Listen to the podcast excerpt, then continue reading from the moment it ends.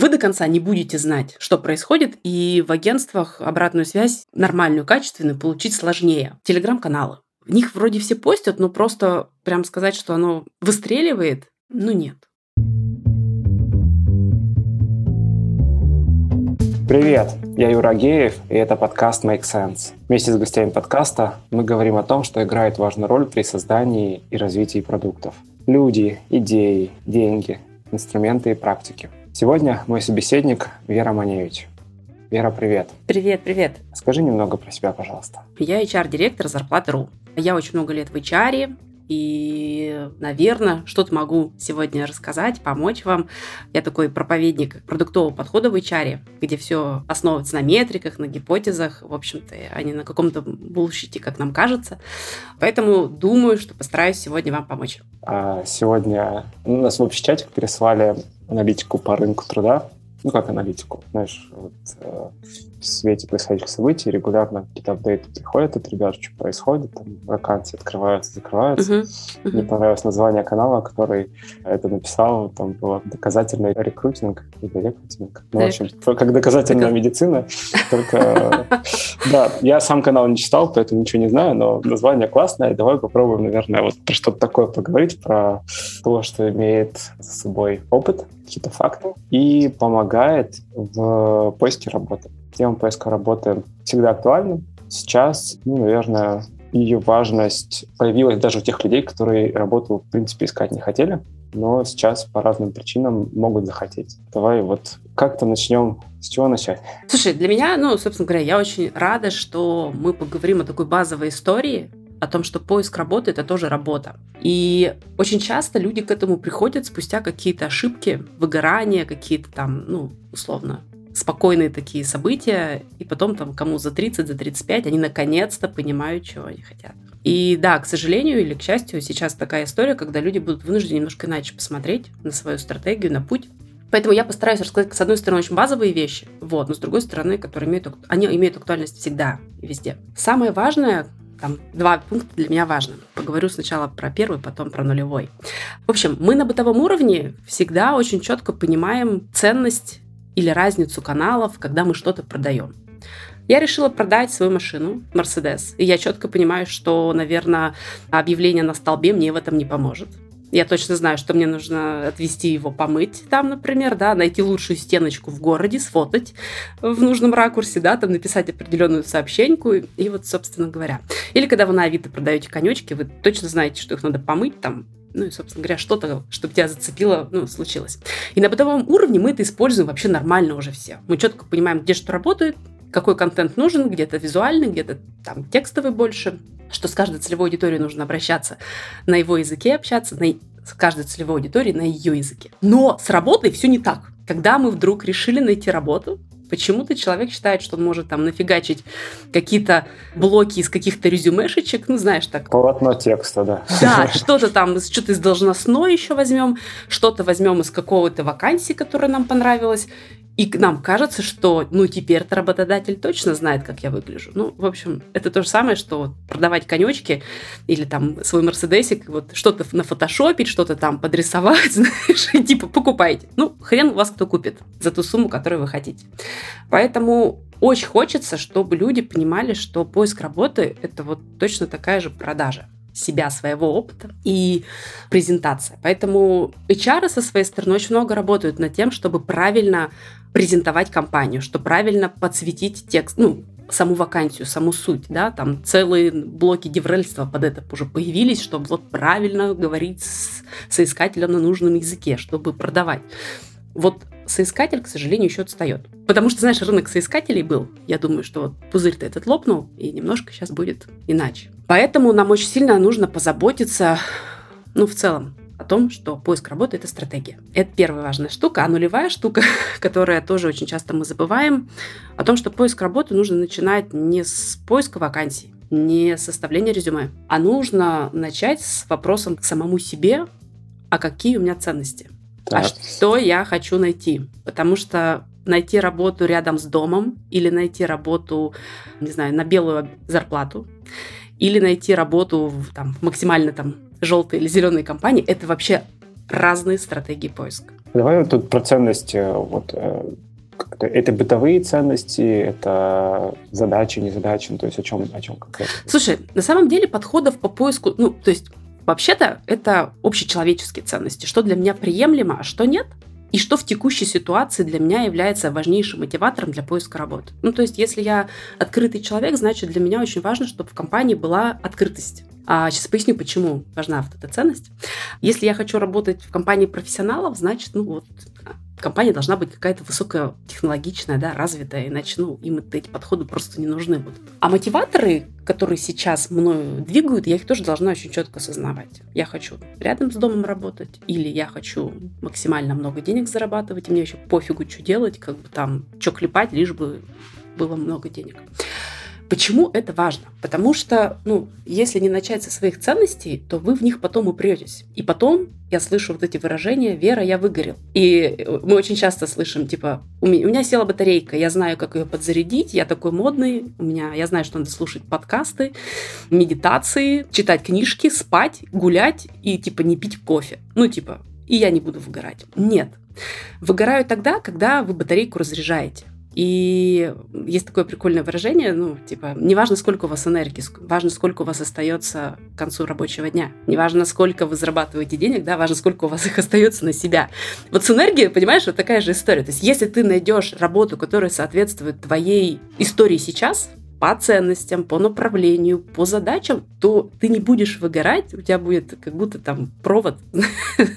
Ты будешь, короче, не на батарейках, а на проводе, знаешь. Ну, то есть работа заряжает в таком случае. Да, потому что, ну, она про тебя, это часть жизни, а не просто какая-то история, куда ты ходишь разряжать батарейку, а потом прикладываешься вот медитациями и кофейком. Ну, вот из этой серии. Слушай, а вот, вот здесь еще хочется уточнить вопрос такой а, в целом насущный. Есть такая ценность, как в целом попасть в профессию. Как найти себя? Да, в любую профессию, на самом деле, еще, ну, там, программистом стать или продукт-менеджером особенно. Что ты можешь сказать о таких ценностях? Слушай, если эта штука не про то, могу ли я быть разрабом, а типа, как мне туда попасть, это одна история. Это путь. Помочь человеку отстроить путь, и тут история просто про то, что ошибаться. Вопрос, когда мне говорят, Вера, я хочу стать разрабом, я говорю, ну, это то же самое, что я хочу выйти замуж. Тут, типа, вот это серьезно. А может, оно вам не надо. Может, вам надо там по-другому и в другие места, и все будет отлично, понимаешь? Поэтому, если вопрос в поиск своего предназначения, типа, кто я, что я люблю, то тут есть очень много, на самом деле, подходов. Любой подойдет. Кто-то в астрологию верит, кто-то ходит, делает оценку там Хогана, кто-то там к коучам, которые подсвечивают ваши мотиваторы или демотиваторы. Из каких-то последних открытий для меня, например, мне очень понравилось а, подход Кати Сокальской, очень известный психотерапевт в Питере. Она очень прикольная, у нее есть Посмотрите, можно погуглить история про предназначение. Она очень прикольно раскладывает людей на четыре типа. И когда ты понимаешь свой тип, то тебе очень сильно становится понятнее, типа, а что твое, а что не твое. Поэтому, ну, в общем, тут поиске своего предназначения, первое, надо пробовать и ошибаться честно. А второе, ну, можно попробовать поопираться на какие-то известные там в психологии паттерны, которые помогут подсветить ваши сильные стороны, ваши мотиваторы, ваши деструкторы и уже от них э, ну, опираться. Просто главное не попасть к инфо-цыганям,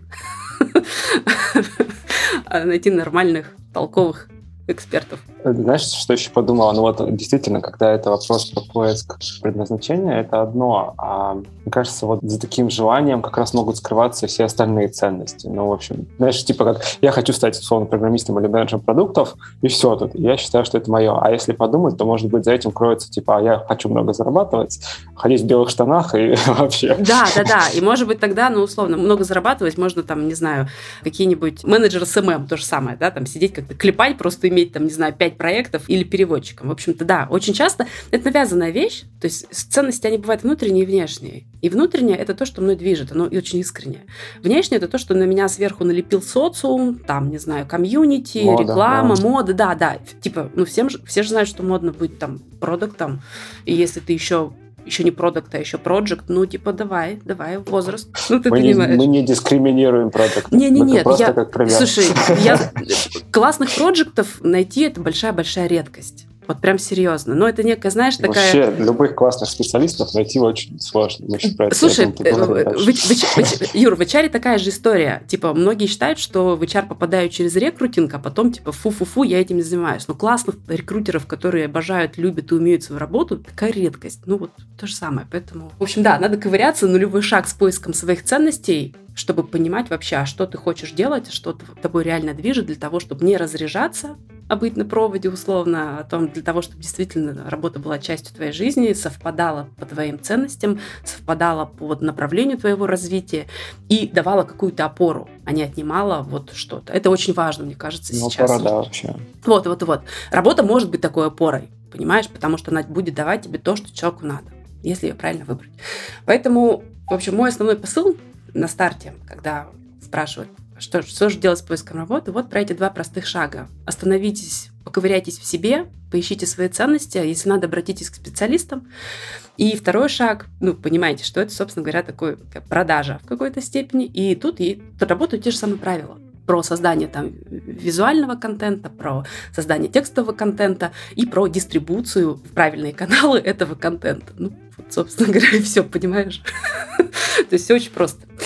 Поэтому можно пройтись по каким-то основным вещам, но я, наверное, сегодня очень хотела, знаешь, как бы про то, как искать работу, подсветить это с другой стороны. Как это видят HR, да, и для чего это, типа, для того, чтобы вам было более понятно.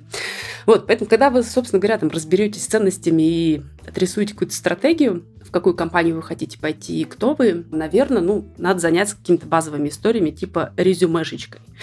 И кажется, что тут все очень просто. Она должна действительно отображать вас. Там не должно быть ошибок. Вы должны максимально дать, прочитать там, друзьям, знакомым, если надо копирайтерам, чтобы все было вычитано, чтобы все было красиво. Должно быть сложенное, сформированное, единое описание вас. Не надо писать какие-то дурацкие истории, там, перечислять должностные инструкции или должностные обязанности. Но, типа, всегда можно сделать с акцентом на какой-то результат. И, знаешь, там искал какой-то пример, чтобы просто проговорить. Например, вот разница, да, там, создавал визуальные материалы. Ну, типа, понятно, что что-то сделал. Или создавал визуальный контент там в конве и фотошопе, например, да, и уже сразу понятно, какими инструментами человек работал. А если перечислить, какого рода это контент, там, такой-то там, не знаю, для соцсетей, либо там для тильды или еще что-то, то я сразу пойму, что это. Поэтому вот создание вот этого резюме, ну, я не думаю, что мы на этом будем останавливаться. Можно погуглить и посмотреть какие-то базовые истории, уделить этому внимание. Резюме должно быть классное, оно должно быть понятное. Оно при необходимости должно быть кастомизировано под вакансию. Фотография, понятно, что она должна быть про вас, нормальная, позитивная. Давайте посмотрим с другой стороны. Рекрутер получает ваше резюме. И... Сколько? Да, давай, подожди, подожди. Сколько он резюме может получать? О, слушай, давай честно, я, того, чтобы... я замеряла, что у меня, когда я на full тайм работала с рекрутингом, у меня в день могло быть там 700 резюме, например, которые я там разбираю. На, на, на минуточку, да. Я, я как бы, у меня масштабы поменьше, как маленького работодателя, но даже мне, когда 300 резюме просмотреть надо, это просто взрыв мозга. Да, да, да, да. И с опытом ты можешь уже там обращать внимание на что-то и понимать, что так, если резюме может быть там не очень вылизанное, корявенькое, но ты видишь какую-то компанию, ты видишь какой-то уровень ответственности, и я делаю вывод, что там, наверное, кандидат просто не очень прожженный, и я обязательно с ним поговорю. Но, в общем, с другой стороны, по ту сторону рекрутинга сидит человечек. И не факт, что он экспертный, да, потому что, давайте, очень часто в HR заходит как раз через рекрутинг. У большинства людей почему-то сложившийся такой стереотип, что рекрутинг это что-то очень легкое, ну, что там сидеть, бумажки разбирать, да, там вот резюме пришло, типа, подходит, не подходит, вот. Поэтому к сожалению, мне очень стыдно там иногда за коллег по цеху, рекрутеры, ассистенты рекрутеров, которые первично разбирают ваши отклики, это не всегда большие профессионалы да, надо понимать. И они могут действительно, вот, я не знаю, им сказал заказчик, что нужно высшее образование. Все, не будет высшего образования, хрен тебе. Ну вот серьезно. Поэтому резюме должно быть классное, понятное, с акцентом на результат, и обязательно должна быть отдельная сообщенька я ее называю, то есть, да, это рекомендательное это письмо, но оно должно быть очень человеческим языком написано, с кратким описанием вообще, кто вы и чего вы хотите. Там, я не знаю, я результативный менеджер там в такой-то компании, ищу там вот то-то, то-то. Это три предложения, по которому человек сразу зацепит. Ну, вот как объявление, да, на любом там авито, на любом классифайде. Да, что там, я не знаю, продаю БУ конечки. Все, в отличном состоянии. Я уже понимаю, что это, да? Вот здесь такая же история. Поэтому уделить внимание тому, чтобы оно у вас было единым, очень важно. И вот эти вот правила, очень много, типа, в сети, знаешь, обсуждают. Резюме должно быть на одну страницу. Резюме должно быть на две страницы. Там, вот такое или такое. Ну, нифига. Типа, делайте, как вы себя чувствуете. Если ваш опыт нужно расписать на две с половиной страницы, пишите. Вообще спокойно. Если есть какие-то проекты, портфолио, всегда прикрепляйте, всегда рассказывайте вообще о любых каких-то историях, потому что порой даже какая-то дополнительная информация может работодателю дать ну, какие-то данные которому их не хватает. Вот тут интересно, смотри, резюме в этот момент, момент, когда его видит рекрутер или читает HR, или вот передают дальше уже там по цепочке, допустим, в компанию, по сути, это единственный канал коммуникации в этот момент человека и компании. Вам, ну, тебя еще никуда не пригласили, даже по телефону с тобой еще не поговорили. То есть эта штука, задача которой действительно донести работодателю, вот, а что ты можешь, насколько ты подходишь, насколько вообще есть матч между тем, что он ищет, и э, что ты можешь э, предложить потенциально. Смотри, тут на самом деле все будет очень сильно зависеть от уровня специалистов, на которые человек претендует, от уровня его грейда. Ну, то есть, давай там, если брать классическую историю, там, джун, middle, senior, или там какой-то руководитель, то, наверное, и канал коммуникации, и взаимодействия он может быть различаться. И если мы, это позиция джуниорская, где без опыта я откликаюсь на какую-то вакансию, то, наверное, тут очень важно подсветить, ну, какие-то мои дополнительные истории, достижения, откликнуться. Вот, кстати, очень интересный вопрос. А что писать джуниору в резюме? Джуниору в резюме можно писать все то же самое. Я не знаю, закончил курсы покройки и шитью, выиграл... У него еще нет опыта, то есть только пописать тогда что-то... Все, что есть за пределами. Либо то, что он может притянуть сюда, либо что-то, что он делал, пусть не для какой-то коммерческой разработки, а, не знаю, прошел курс в каком-нибудь компании и, не знаю, повторил то же самое, да, или пошел, протестировал там просто, не знаю, ваш сайт и нашел такие-то, такие-то ошибки. Пожалуйста, получите, распишитесь. То есть всегда можно найти что-то, чтобы показать, что ты в этом уже что-то знаешь. Я прочитала эту книжку, кажется, там я прошел какой-то тест, могу рассказать. Поэтому найдите что-то, что зацепит. И если задаться с целью, ну, типа, ну, серьезно, да, я могу свои конечки бэушные в отличном состоянии подсветить так, что вот там точила один раз, там на алмазном этом и все такое. Ну, искусство подсветить важное. Увидеть деталь, увидеть момент. И здесь, кстати, очень часто работают истории про то, типа, просто собрать о себе эту информацию. И я говорю, самое простое, идите спросите у своих родителей или там друзей, как они вас видят. Вот, Юра, что бы про тебя бы сказали твои родители или твои друзья? Какой ты? Какой-то хренью занимается и деньги как-то зарабатывает. А это уже неплохо. Может быть, для кого-то это уже хорошо, понимаешь? Поэтому, если это правильно обернуть, то будет нормас. Позиция джуниорская, ну, в общем, вот она про подсветить себя. Возможно, ну, я бы рекомендовала делать какой-то отдельный контакт вы же заинтересованы найти работу, и вы еще без опыта, вы должны показать энергию и там не безразличие, позвоните в компанию, позвоните по указанному телефону, напишите сообщение и спросите, а какой статус вакансии. Вот это очень важная история. Если вакансия размещена на сайте, это не значит, что там найм идет полным ходом. Давайте так. Во-первых, я могу просто разместить вакансию, потому что мне хочется посмотреть обзор заработных плат. Ну, мне хочется посмотреть, сколько такие люди получают, и я в целом вам могу не ответить. Вторая история, у меня могут быть какие-то финальные кандидаты. Ну, то есть, когда я выбираю вакансию, когда уже человек вышел. Поэтому это вообще корректно позвонить или написать и спросить, а на какой стадии у вас вакансия? Финал успеваю я в последний вагончик? Или уже там человек вышел на испытательном сроке, а вы просто переживаете и вакансию не сняли? Это очень важно. И вот от этого контакта первичного, если вы заинтересованы в работе, рекрутер уже может вам подсветить. У нас там только старт, мы там, не знаю, до 20 апреля а, смотрим первично, потом будет вот такой-то ситуация и такая-то. Все. Поэтому, скорее всего, и в медловых, и в сеньорских позициях это тоже очень важно. Там важно не что делать, а вообще как идет процесс собеседований. Это на самом деле очень модная сейчас такая вещь. Я очень рада, что она стала появляться в вакансиях. Одна на сто вакансий обязательно опишет не что делать, а как вы будете проходить процесс собеседования типа там собес первичный, там потом тестовое задание бесплатное, потом там финал SEO и погнали. Поэтому вот позвонить, написать, спросить, сколько стадий собеседований и как они дают обратную связь. Соответственно, ну, в медловых позициях такая же история, в сеньорских такая же, и для сеньоров, наверное, еще важнее узнать, как будут принимать решения, кто его будет собесить, будут ли какие-то тестовые обычно. Ну, то есть хороший рекрутер вцепится зубами и все расскажет, все отдаст. Если мы говорим про какие-то позиции, там, наверное, от уровня сеньора и выше, там не факт, что, ну, условно, работают джоб-сайты, да, и там обычно какой-то прямой поиск, например, какие-то сообщения там в Фейсбуке, это какие-то LinkedIn, это какие-то прямые поиски. И, как правило, такого рода специалисты уже точно знают, в какую компанию они хотят или кому они хотят. Да, и они ну, пишут напрямую, спрашивают, там, Вась, привет, и что у тебя там в Озоне есть вакансии, что там, что там, давай.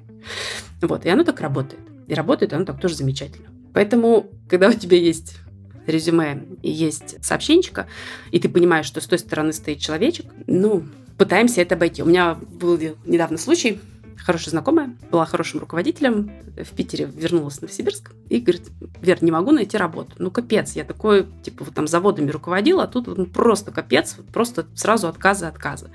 Я говорю, слушай, ну, ты, наверное, забыла, что там все девочки, которые видят тебя, думают, что ты там, не знаю, оверквалифайт, или ты просто им не подходишь, и просто тебе жмякают отказ. Я говорю, ну, ты что, забыла, что делать? Берешь, находишь этих там собственников, их найти несложно, этих компаний, созваниваешься и общаешься напрямую. И, в общем-то, вот там спустя какое-то время, говорю, слушай, а я устроилась в ту компанию, в которой мне отказали, да, я нашла, типа, сел, созвонилась, встретилась с ним, ну, типа, и все окей. Поэтому такое иногда тоже работает. И если вам не ответили, если вам отказали, ну, можно уточнить причину. Ну, кстати, это интересный момент, действительно, но все-таки, да, вот хочется сделать акцент. Там их читают люди. Все-таки у них в том числе может быть плохое настроение. Конечно. У них может быть, ну, не знаю, опять же, какой-то очень строгий фильтр, какой-то, условно, например, overqualified, да, человек примет такое решение.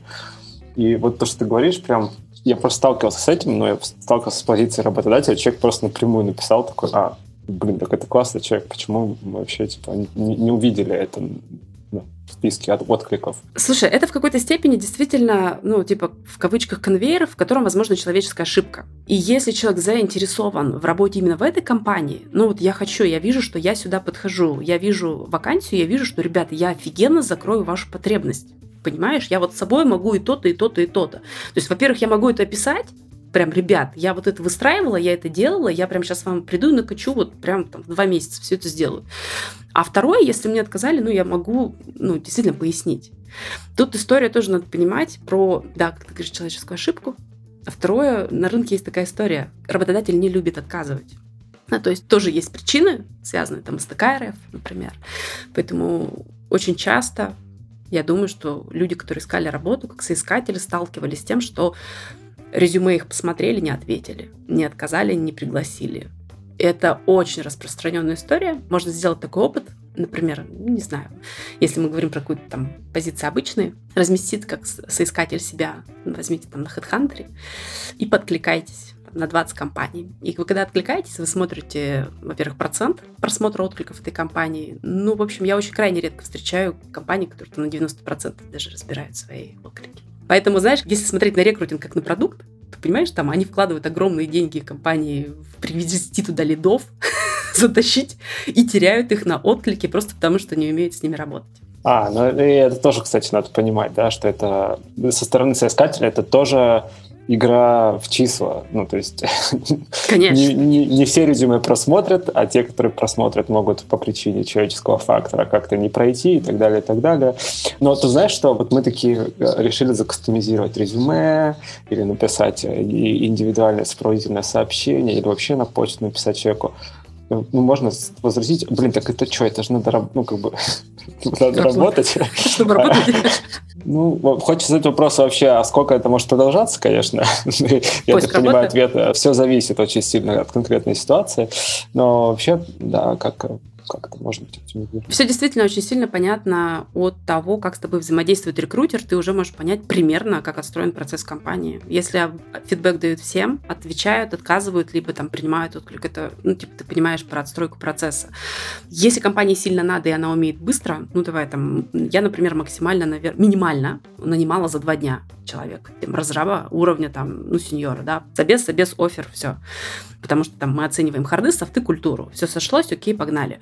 Если что-то идет не так, ну, слушай, ну, да, это может быть и два месяца, и три месяца. И по каждой позиции есть свое время жизни вакансии. Где-то там, ну, не знаю, топ-менеджеров можно и полтора года искать. А вот все-таки с вопросом по кастомизации. Как людям-то быть?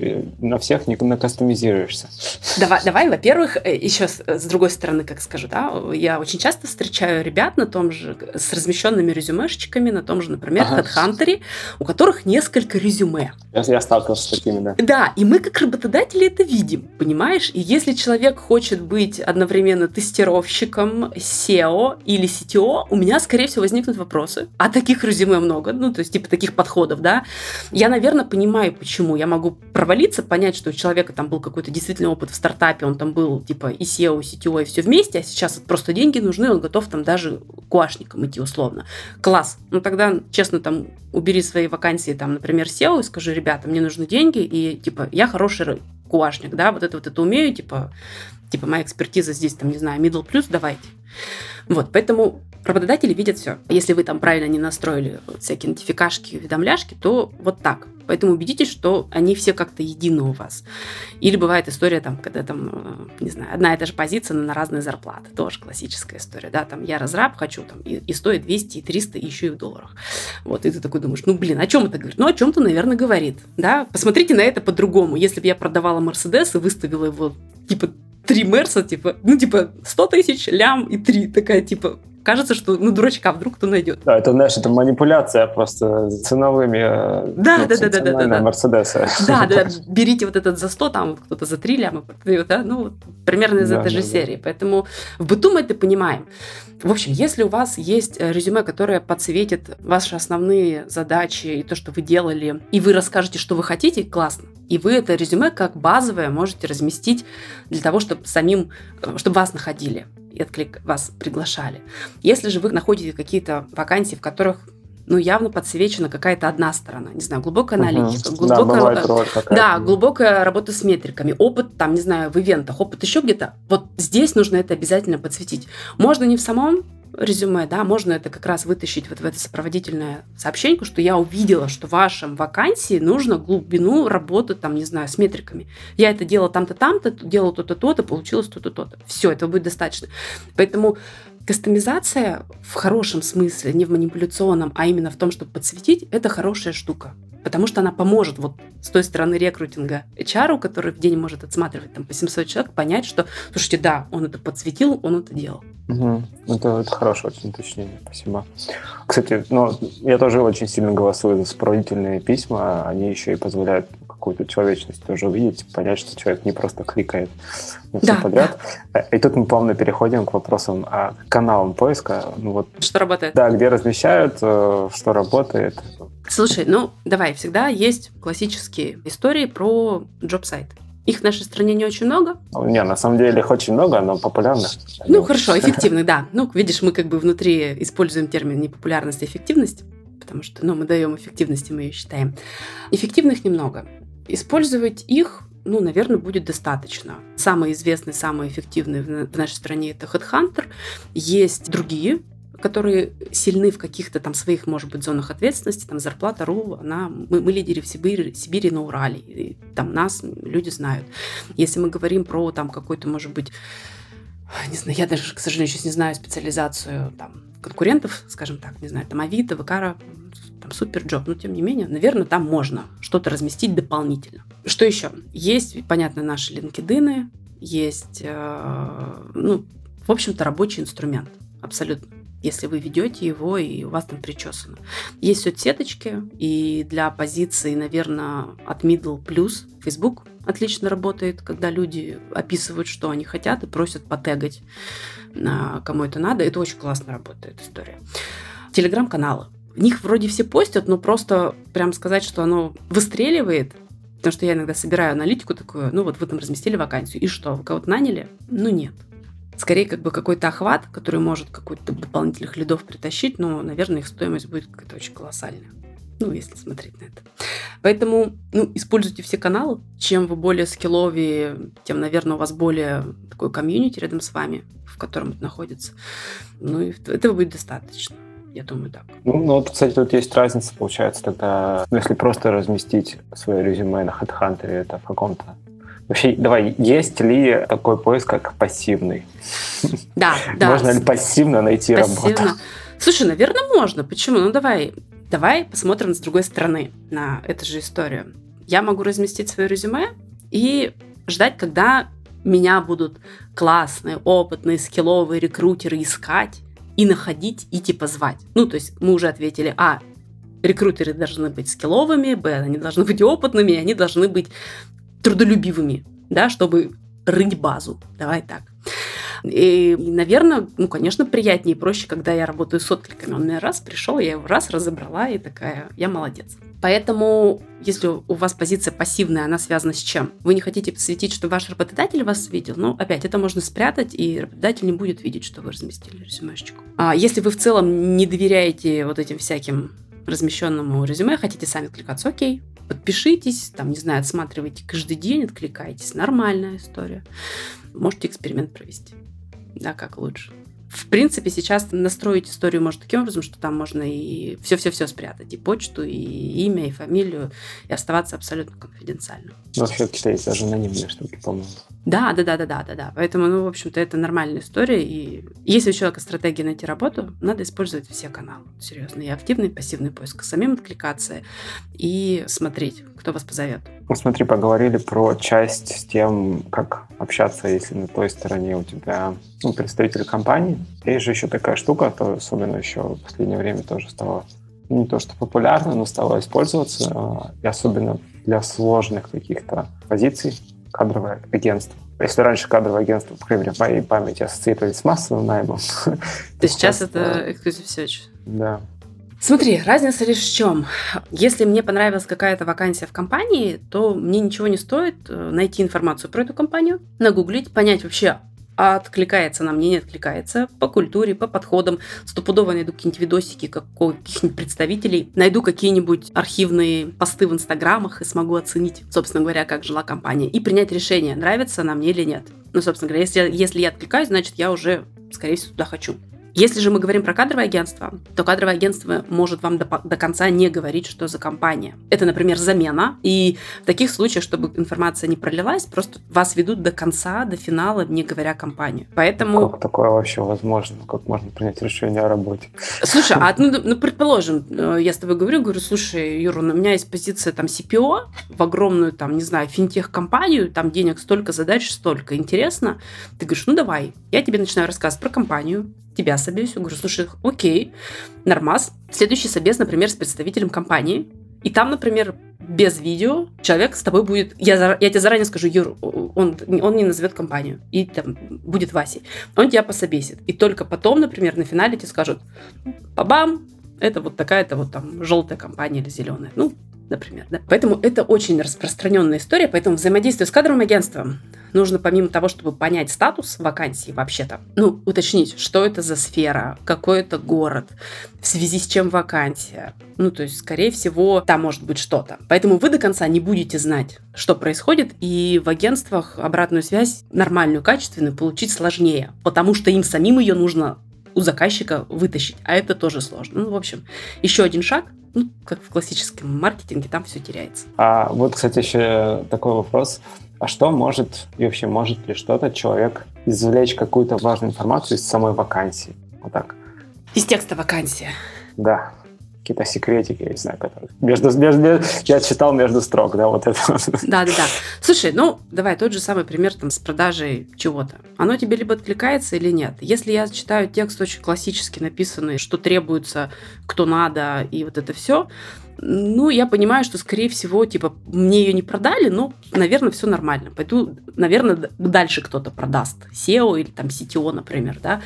Поэтому по форме и по тексту, по грамотности вы можете понять примерно уровень процессов компании. То, о чем они пишут, какими метриками они оперируют и оперируют ли ими вообще-то, да, вы поймете уровень экспертности, взрослости компании. Если она пишет, что мне нужен там, не знаю, продукт, чтобы продукт делать, ну, окей. А если она тебе пишет, что вот у нас продукт на таком-то уровне, нам нужно вот эту метрику поднять, с командой поработать, а вот на этот рынок выйти, вот, не знаю, там, с этим поработать, SEO еще, ты понимаешь, что она уже на каком уровне.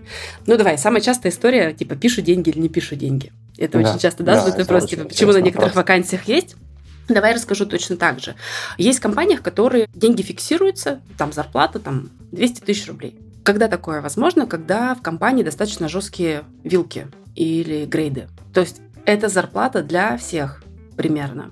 И если я, например, более скилловая, или у меня больше опыта, или у меня опыт из какой-то международной компании, и да, я там, не знаю, сеньор, но я хочу больше, то не факт, что они меня возьмут. То есть, может быть, первично даже рекрутер посмотрит и скажет, что ну нет. У нас а, нет таких зарплат. Да, да. Возможно, они и есть, но это только тогда, когда я дойду там, до CPO, и он скажет, блин, да, конечно, тебе надо брать, ты мне вот это и вот это закроешь. Ну, по факту. Но чтобы до него дойти, нужно ну, проделать какую-то процедуру. Зарплаты не пишут в том случае, если готовы оценивать конкретные скиллы человека, и условно один, ну, тот же самый middle может стоить и 100, и 150, и 200, да. Это раз. А два, надо понимать, что вполне возможно и внутри компании зарплаты такие же.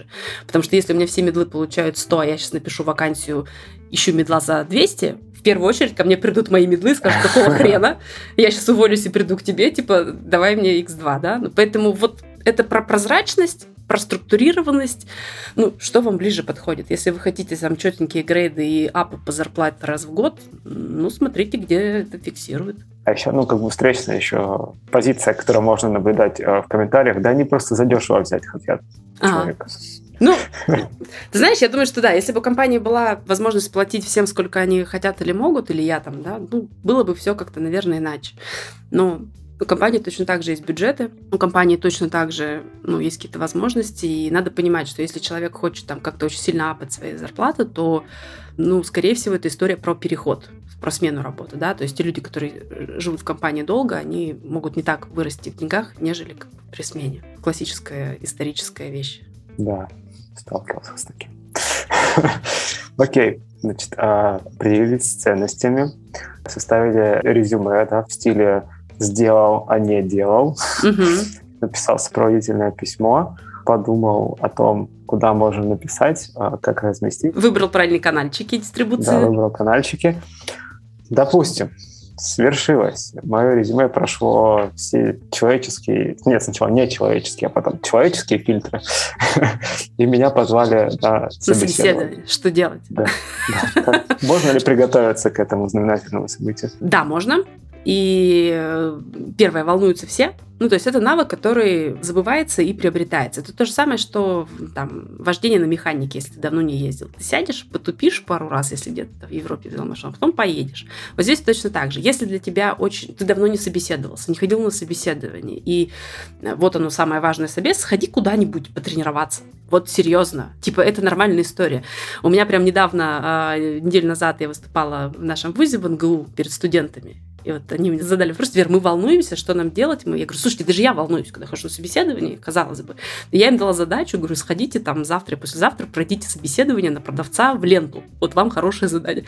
Вот реально они пошли и говорят, нам стало легче, потому что ну, мы теперь уже не боимся. Неважно, это может быть не на ту вакансию, это может быть вообще не в ту компанию, но это просто хотя бы вспомнить, как оно. Вот пример вам там с механической коробкой передач. Да, да, да, да.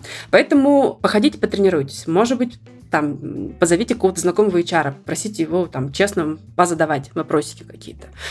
Можно вспомнить, какие вопросы задают, что еще можно сделать. Слушай, еще на самом деле очень важно, особенно если, наверное, позиция джуниорская, когда вас позвали, запросить информацию про компанию. Вот я это очень рекомендую делать, не сразу соглашаться, да, давайте завтра, а можно просто честно спросить, если особенно там у вас, например, ну, как-то очень сжато по времени, попросите информацию про компанию дополнительную, задайте какие-то вопросы, может быть, у вас уже есть. А что имеешь в виду, какую, например, информацию? Слушай, я люблю спрашивать, например, я бы, спро... я бы спросила, а в связи с чем вакансия? Например. Что можно почитать, посмотреть про вашу компанию? А какие у вас там планы? Ну, то есть, если для меня это важно, как на уровне ценности. А они тебе такие, ты что, гуглить не умеешь, что ли?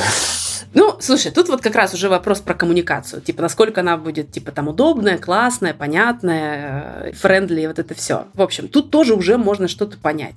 Типа, вот насколько ребята позитивно общаются, насколько они быстро общаются, да, насколько они умеют давать информацию. В общем, в какие-то моменты это нормально. Вот чем там джуниорские позиции, тем я рекомендую не соглашаться, когда вас зовут, потому что вы, может, там переволнуетесь, спать не будете, придете, а там, ну, вообще-то не то, чего вы хотели.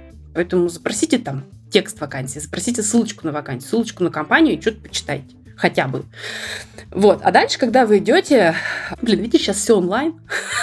Да. да, когда было офлайн, когда люди на собеседование ходили ножками, я всегда рекомендовала приходить заранее, минут за 15, за 20, для того, чтобы понаблюдать. Потому что, когда ты наблюдаешь за тем, как все происходит ну, у порога компании, у, там, на ресепшене, ты очень много можешь сделать выводов вообще в целом о компании.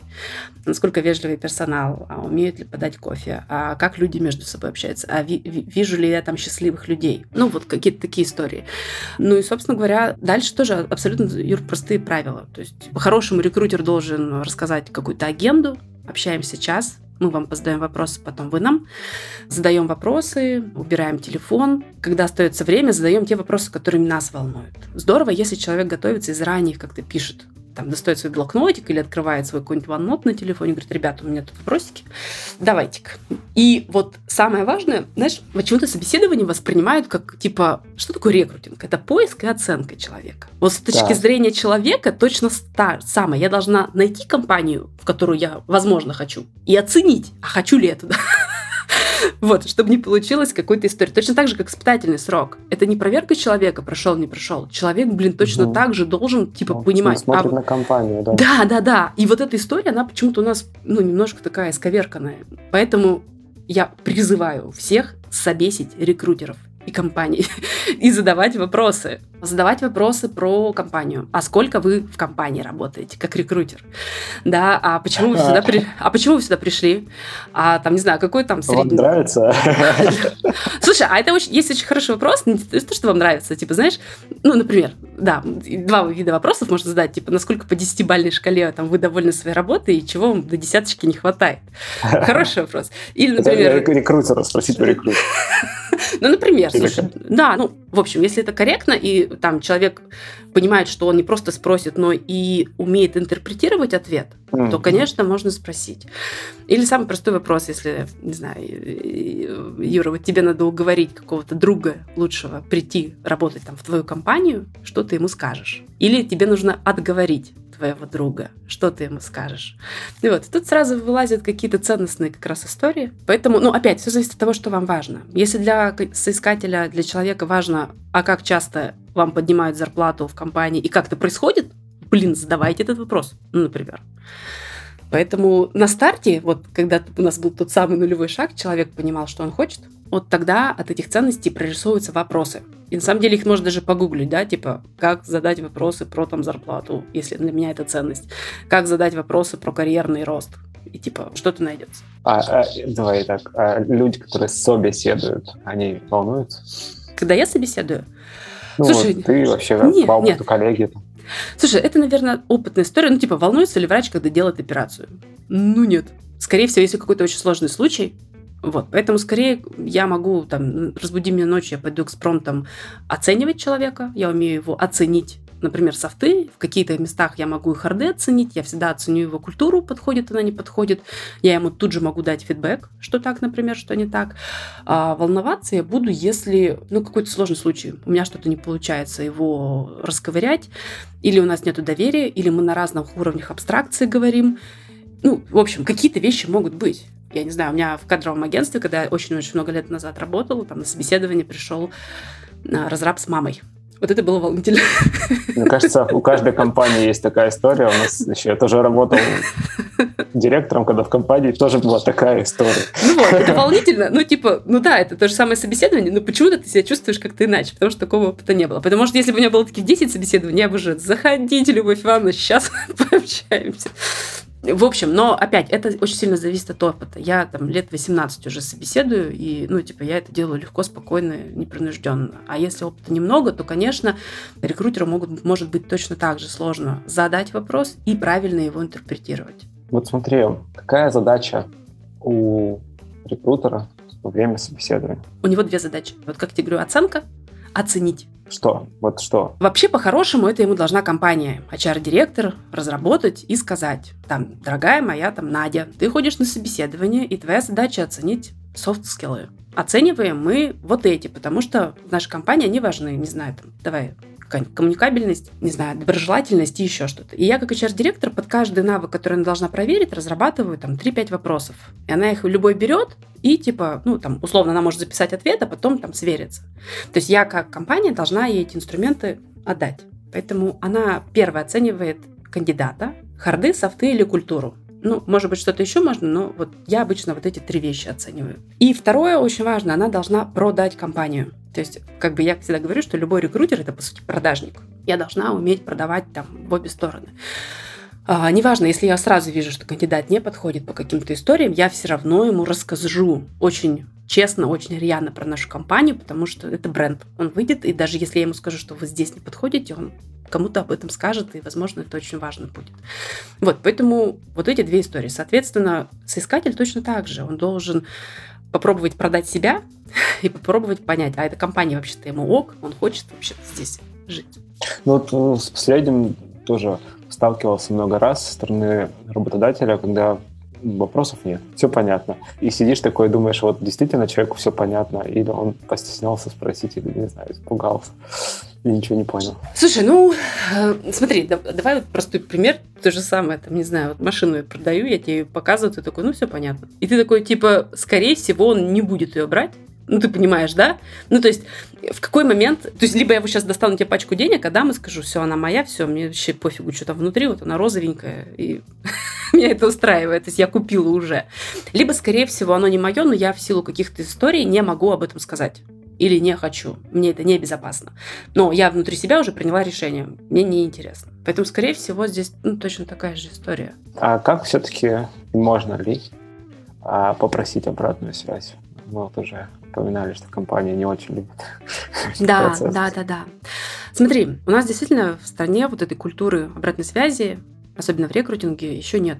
И она на самом деле вот для меня делится на два блока, опять-таки. Первое – это донести человеку информацию о том, как мы его оценили. Типа, хотим мы его брать или нет, давай, офер или отказ. А вторая история – это ему пофидбэчить, очень честно дать обратную связь, что в его скиллах, в его навыках, опыте нужно подтянуть, например. И вот это разные вещи. После собеседования любого, будь то первичный там, кол знакомства, второй этап, третий технический, в хороших правилах рекрутер должен говорить, какой следующий шаг и когда. Если он не сказал, конечно же, об этом нужно спросить. Какой следующий шаг? Сколько мне ждать? Какой будет от вас фидбэк? Вы скажете просто «да», «нет», «прошел», «не прошел» или что-то подробнее. Запрашивайте сами, если, к сожалению, с той стороны коллеги там не экспертны. А теперь следующая история. Если, условно, вы получили офер, ну, конечно, тут все классно, можно пойти теперь начинать готовиться к выходу на новое место. Если вам отказали, очень часто слышу, что ребята говорят, ну, какие-то классические отказы, да, вы такой классный, такой классный, но не сейчас, не со мной, не для меня. И все там очень переживают, что так происходит. Хочу, чтобы вы поняли обратную сторону рекрутеров. У нас по законодательству, если человек, я отказала соискателю, он может прийти написать официальную бумагу, типа, прошу там HR-директора Веру Маневич, зарплата.ру, пояснить, почему она мне отказала на позицию тестировщика. Вот, и я эту официальную бумажку принимаю, официально пишу причину отказа, и он с этими двумя бумажками может, собственно говоря, пойти в суд, и суд в целом-то может признать, что я не права. Таких историй, понятно, в нашей стране крайне мало, потому что, ну, мы понимаем, что даже если меня вынудят его, там, например, взять, то, ну, рынок IT, он такой сарафанное радио, что завтра все об этом будут знать, и он никогда себе работу не найдет с таким подходом. Но именно поэтому мы очень аккуратно отказываем. У рекрутеров всегда есть шаблон отказов ну, в хорошем смысле, да, там, overqualified, или, например, там, не дотягивает, или не по культуре. У нас прям есть шаблоны по-хорошему, которые мы разрабатываем вместе там с UX-редакторами, которые нам помогают формулировать текст для того, чтобы это было открыто, честно, прозрачно, но в то же время очень корректно по отношению вот к той позиции. Дальше, если человек получил такую, давай, стандартную сообщеньку, ему что-то не нравится, в общем, вы не ругайте сразу рекрутеров, что они такие все там бездушные, да, у них вот там 700 человек, им надо всем отказывать, и они действительно используют шаблон очень часто. Но если вам важно понять, что же вам прокачать, что вам не хватило для того, чтобы пойти вот в эту компанию работать, попросите. И об этом, кстати, можно просить на самом техническом собеседовании. Вот у нас это очень распространенная история, когда там, не знаю, собесим продуктов или разрабов, и ребята сразу говорят, дайте нам фидбэк. И мои там ребята, которые собеседуют, сразу как бы фидбэчат, и мы собираем такое большое-большое письмецо, в котором говорим, слушай, ну вот там, не знаю, база вот здесь надо подтянуть, вот здесь SQL, вот здесь вот там язык не знаешь, вот здесь вот это. И иногда мы даже, у нас есть собраны, например, там библиотека рекомендаций, где это почитать, где посмотреть, какие посмотреть там видосики. Поэтому вот кто так делает, это очень круто. Но если вы как соискатель, вам отказали, вам хочется понять, что прокачать, спросите. вам ответят, скорее всего. Если вы хотите уточнить, почему или кто она, кого ты выбрал, да, вот, покажи мне ее, вам, скорее всего, не ответят, потому что, ну, ну вот так.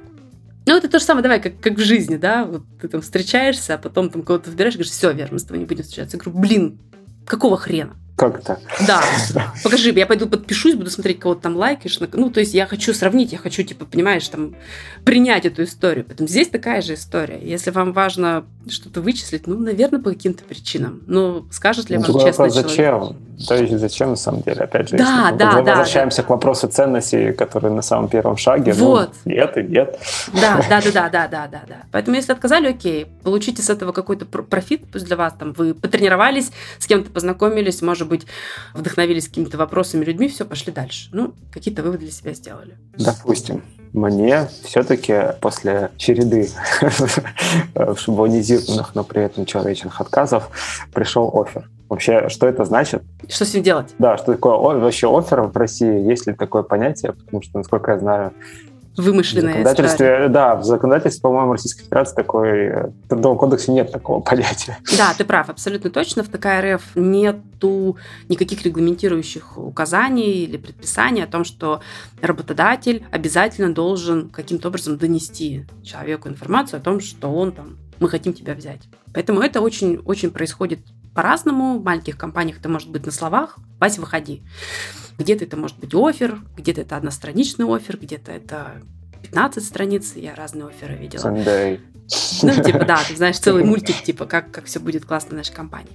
Что важно? Важно, наверное, если вы получили предложение о работе, и оно, например, устное, попросите его письменно. Не для того, чтобы как-то там потом за коммитмент поймать работодателя, а для того, чтобы понять, на какую должность вы уходите, на какие условия, что делать, там, может, кто руководитель. А, ну, в хорошем офере это будет прописано. Если имеет ли он какую-то ценность, но так как он никакой ценности не имеет в нашей стране, то его могут и отозвать, давай честно. Ну, и сейчас, кстати, таких историй очень много в связи вот с нашим последним февралем в нашей стране. Я в своем личном окружении знаю очень много людей, у которых были оферы. Оферы там из релокации. И компанию отозвали. Сказали, извините, мы не можем вас взять, поэтому нам очень жаль, но мы вынуждены отказаться от своих условий. И, ну, и тут ничего не сделаешь. Ну, то есть это скорее такой Хороший элемент тон коммуникации. Такой. Да, да, да, да. Элемент коммуникации, э, элемент определенного показания, что я уже вот такая зрелая в такой компании, что у нас уже есть типа бумажечка с названием офер. Но по факту это ну, никакой Но, юридической опять же, плюс-минус в каких-то стабильных условиях это уже самый, наверное, близкий шаг к какому-то трудовому договору получается. Ну, по большому счету, да. Если я получила офер и говорю, что там все понимаю там цели, задачи, и там может быть какой-то прионбординг. А можно ли торговаться? Начал. Торговаться? Ах, можно ли торговаться? Ну, слушай, давай пример с машиной, да, когда мы с тобой договорились, что я тебе ее продаю за миллион, а тут у меня приходит чувак, говорит, я за миллион стовер ее куплю, она классная. Я говорю, слушай, ну все, извини, мы с тобой вчера договорились за лям, вот у меня сегодня уже пришел за лям 100. Нормально это? Ну, если тебе сильно нравится, ты еще там, может быть, докинешь мне. Что встречаю сейчас на рынке? Есть компании, для которых в их ценностях это нормально. И торговаться, и перекупать, и они порой бывают, ну вот до всех этой историй, когда прям на собесах делали там X2 от офферов, например. Скорее всего, это компании, которым просто нужно очень много людей. Им пофигу там, не знаю, на культуру или на то, как они потом будут этих ребят онбордить и впихивать в процесс. Ну, да, да, да, да. Типа, а, а как потом они жить с ними будут? Вот, поэтому они просто покупают. Просто деньгами, потому что другим ничего не могут. А если соискатель у меня начинает спрашивать, а можно ли больше или еще что-то. Ну да, вот как компания на это такое реагирует? Ну смотри, давай как вообще по-хорошему должно быть. Я должна точно спросить у человека его ожидания по заработной плате. Сколько он ожидает. Здорово, если у нас, например, сложились открытые коммуникации, человек говорит честно, Вера, вот у меня сейчас, не знаю, 100, я бы хотела там выйти на 150.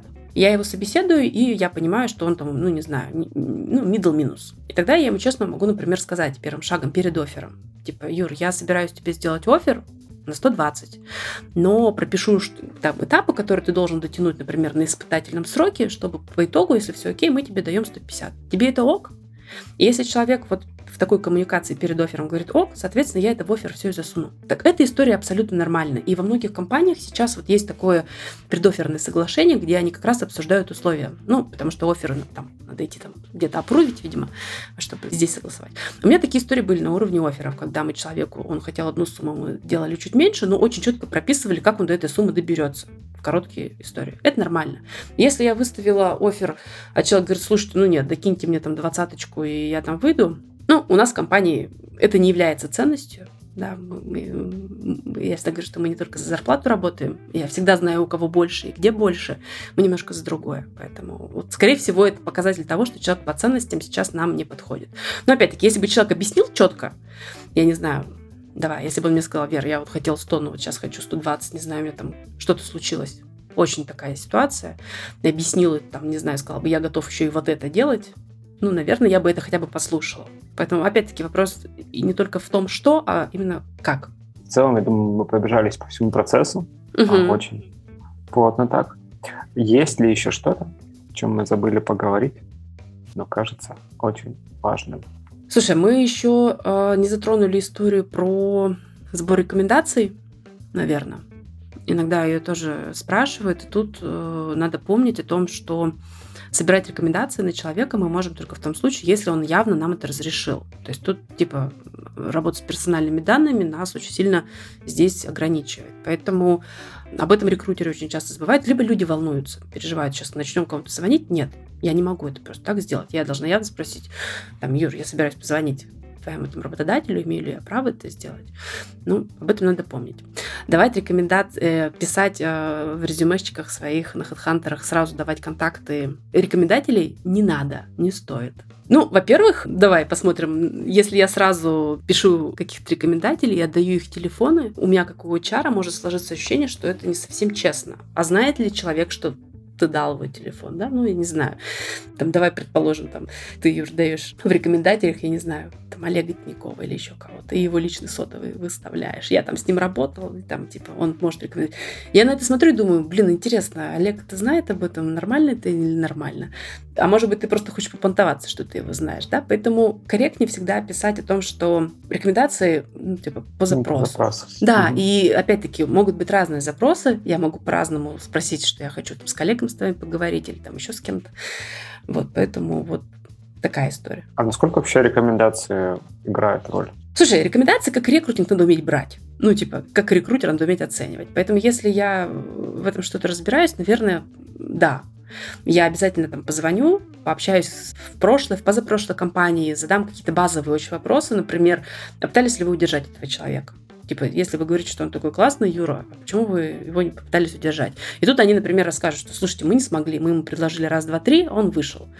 Вот. А второй вопрос, который я люблю задавать, это про то, что взяли бы вы его опять назад, если он к вам пришел. И это очень сразу показывает, типа, да, взял бы, или, блин, ну, я подумаю.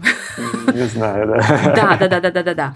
Да, поэтому, ну, на самом деле, знаешь, в обратную сторону оно тоже работает. Как а, работодатель может брать рекомендации на соискателей, так же и соискатель да, может собирать какие-то, как бы, формировать какое-то ощущение бренда. Ну, ну, есть же еще эти, знаешь, эти сайты. Э, да. Слушай, вот сайты отзывики, к ним надо относиться, ну, там, не знаю, делить на 10, Потому угу. что, типа, ты знаешь, когда человеку хорошо, вряд ли он напишет об этом. Да, это Когда правда. человеку плохо, он напишет в таких красках. Поэтому верить им, скорее всего, не надо. Ну, честно. Такая история однобокая. Она очень однобокая. Но найти людей, которые работали в этой компании, легко. Да, вы можете просто также, там, не знаю, погуглить на LinkedIn или поискать в каких-то соцсеточках или на каких-то конференциях, кто был с этой компанией. Господи, сколько сейчас чатов айтишных, можно просто спросить ребят, кто там работал, и просто поспрашивать вопросы должны быть не из разряда типа ок, не ок там, да, ну, ну типа, там, да? да, да, да, да, типа, блин, кому, я всегда говорю, не бывает хороших компаний или плохих, так же, как не бывает хороших, плохих людей, бывают подходящие, неподходящие. Ну, это же самое, мужчина и женщина. Типа, как она? Нормас? Нормас. Блин, да нет же. Оно не так работает, да? Вот, поэтому задавать, если находить людей с этих компаний, то задавайте им какие-то правильные вопросы. А что было классного в компании? А почему ушли? А, там, не знаю, если еще работают, то почему работают? Что там нравится? Ну вот, поэтому, в общем, это опять к вопросу про оценку, и ну, да. надо уметь задавать вопросы и их интерпретировать. Круто, круто. А, Вера, спасибо тебе большое, что нашла время поговорить про важную очень тему. Э, я хочу еще раз повторить мысль, которую ты озвучила в начале. Поиск работы — это тоже работа. Да, да, и пусть э, уделяйте этому время, внимание, ресурс, зовите на помощь экспертов, не стесняйтесь, тренируйтесь, ошибайтесь и находите ну, вот ту самую работу, которая позволит вам быть в ладу со своей совестью, со своим внутренним миром и давать вам опору, а не разряжать вас или там ставить подножки. Пусть все получится. Если вам понравился выпуск и вы считаете информацию, которая прозвучала полезной, пожалуйста, ставьте лайки, оставляйте комментарии в сервисах, где слушаете подкаст. Это поможет большему количеству людей узнать о том, что он существует. Это был выпуск подкаста Make Sense и его ведущий Юра Агеев. Сегодня моим собеседником была Вера Маневич. Спасибо, что были с нами. До следующего выпуска. Пока.